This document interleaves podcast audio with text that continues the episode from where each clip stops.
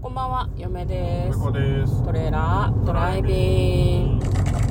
はい、始まりました。トレーラードライビング。この番組は映画の予告編を見た嫁と婿の夫婦が内容を妄想していろいろお話していく番組となっております。運転中にお送りしているので安全運転でお願いします。はい、今日は映画の妄想をお届けしたいと思います。はい、今日妄想する作品はこちらです。歌う6人の女。2023年10月27日公開112分 PG12 指定の映画となっております。はい。こちらは日本の映画です。えー、と我々妄想の予告編を毎週日曜日にやっているんですけれども私がですね「豊越豊越」というふうにずっと言っていたのが竹野内豊だったという恐ろしいことがありましたけそうど、 ですね。ね、日曜日なのに疲れてたんですかねはい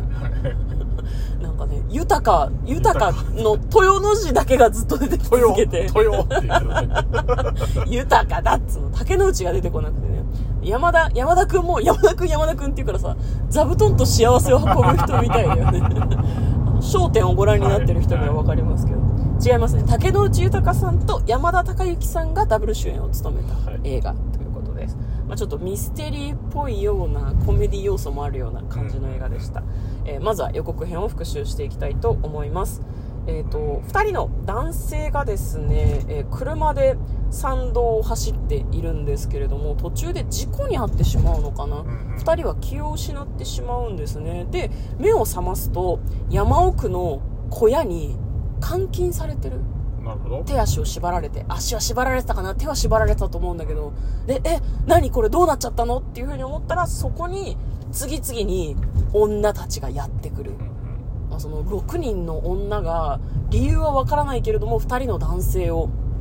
監禁しているらしくて女たちにはですねそれぞれ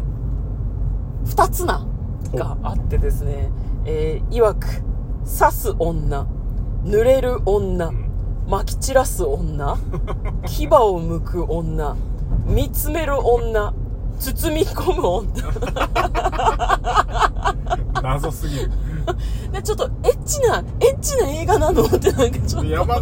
孝之さんも出てるからね。そうなんですよね。なんか、え、セクシー映画ですかあってれちょっとだけ思ったんですけど。全裸監督って思っちゃったけど。ね、あーね、全裸監督ね、出てましたね。あれね、喘ぎ声が全編にわたってかなりきつくてですね、窓を開けて見ない方がいいドラマだと嫁はちょっと思ってるんですけど、まあ、それは関係ないんだけど、はいはいそれが歌う6人の女。うんで一番予告で気になったのは、誰も歌ってねえの。あ、そうでしたね。一人も歌ってない確かに。だから、歌うっていうのは、暗喩です。確かにはいはい。まあ歌うもね、あはの、歌唱の彼女じゃなかったもんね。そうなんですよ歌うってなんかこれ銀汁とかなんかそういうそうそうそうそうねなんかちょっと普通のお歌を歌うじゃないような感じがしましたけどまあじゃあ内容の方妄想していきたいと思いますトレーラードライビングいやなんかね刺す女は監禁しそうだなって思うじゃんそうね。なんかその縛り上げてね。そうそうぶ血っ刺しそうね。血に飢えたはいはい。なんかやばい女な感じがするけど一番意味がわからないのがえっ、と撒き散らす 女何を何を撒き散らすのと思ってな何何何え何ガソリンとかじゃん。あやばいですね燃やす系なんだなるほどね急に殺意の波動を感じ始めました ねなるほどね撒き散らす女はそれだじゃあ基本的に2人は殺されそうになってしまうっていう線での妄想なんですか ねまあまああ。あとねと、あと何濡れる女濡れる女は、それはあれでしょ。なんか、受水自殺という か。え自分で死のうとしてななんかい知らないけど。じゃあ水に引きずり込まれる。なるほどね妖怪感ありますね沼の中に引きずり込もうとするみたいなのが濡れる女ですねちょっと妖怪感がありますでもう一つえ牙を剥く女あ、それ単純に噛みつかれるやつでしょ。これもなんか殺意それ感じまは、すそねれは噛みつかれるやつですうよ。んこれもこれも普通ですね別にねまあまあまあ。うん、監禁しそうなんかもう一つ見つめる女これ監視役でしょああ、そうだ変ね。じゃないよね別に確かねに変じゃない一人ぐらいいた方がいい見つめる女がで見つめる女をこう怪獣できるとなんだろうなこう説得できるともしかしたら逃げられるかもしれないよねはいはいはい見つめる女しかいない時間があるだろうからお願いだ助けてくれ俺たちは何も悪いことはしてないんだなんで捕まってるかわからないんだ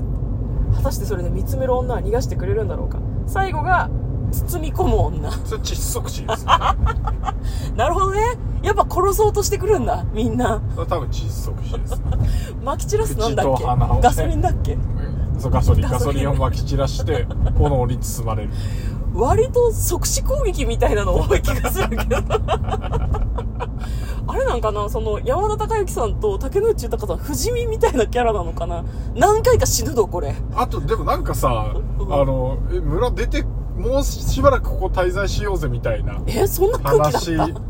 え、どういうことみたいになって喧嘩してるのがあったんでうんなんかやっぱあのちょっと殺されそうになりなりながらもうん居座るんじゃないですかねどういうことどういなうんか調査しに来てるんじゃないのその村をそっか村なのか殺されそうになるけどいる必要があるんだうんなんだろうねなんだろうねやっぱあれなんか徳川埋蔵金とかあがあまあまあ眠ってるとかそういう感じなのかな、山を掘り返したくて来てるみたいな、でその山を守る主としてのほとんど妖怪みたいなみたいな6人の女たちがいると六人の女衆とでまあ途中で捕まって逃げればよかったのに居残って隠れながら埋蔵金を掘ったことによって6人の女が集結して輪になって歌ってしまうんじゃない、うんまあそうすると地球が終わるんですよ地球地球終わんのそうそうそう2人だけにとどまらないそうそうそうそうだから2人のせいで地球が滅びましたみたいな、まあね、これ気になる情報としてですね、はいはいオーマイキーって向こうは分かりますかおおあのマイキー人形がそうそうそうあの ねマネキンの一家が出てくるすごいシュールな夜中にやってたショートドラマみたいなのがあって、はいはいはいそれの監督の作品なんですえよ、ーだから地球ぐらい滅びると思うんだよあなそう嫁はな、んだうんそういう話だったっけオーマイキーえそれが全員笑って終わりみたいな感じはいはいはオーマイキーってそういうイメージしかないんだけどなんかいろんなことが起こるんだけどみんなマネキンだからさい、うん、いつも笑ってんだよねマイキー一家はねそうだねで最後「はっはっはっはっはっはっはっはっはっは」みたいな感じで終わりだった気がするんだけどうんこれもそうなんじゃないなるほどね2人が笑って終わる感じですかねあいや女女の人がねでも女6で人衆がも笑って終わ歌う6人の女だからなやっぱ歌ってもらわないとさりそうだねう吟じてもらわないとせめてんなんかどうしても三味線を持って歌うみたいな感じがする 「ベンベン」っていうあ感れじだで歌う女性のうん格好とかあんまり記憶にないけど着物だっただよねよねうん、じゃあ歌っていうのはもしかしたらなんだうんまあ本当にあの忍ぶれどみたいなこと、が始まっ たから混乱状態で終わってしまうの ではねなんかでも私たちは殺意の波動に目覚めた女たちのことを考えましたからやっぱり歌っていうのは殺しにつながる何かなんじゃないかなってちょっと思うけどね、うんうん、でも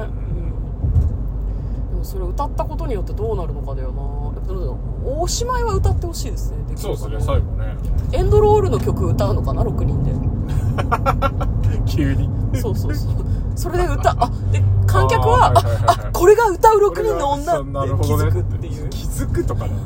です ねそうそうそうそう。そういう意味ねって思うみたいな。なるほどねでどうそれはどうですかねいいじゃないですかいいじゃないですかうんだから、まあ、どどう、竹野内豊と山田くんは逃げられるのかな逃げるとかそういう感じじゃないのかな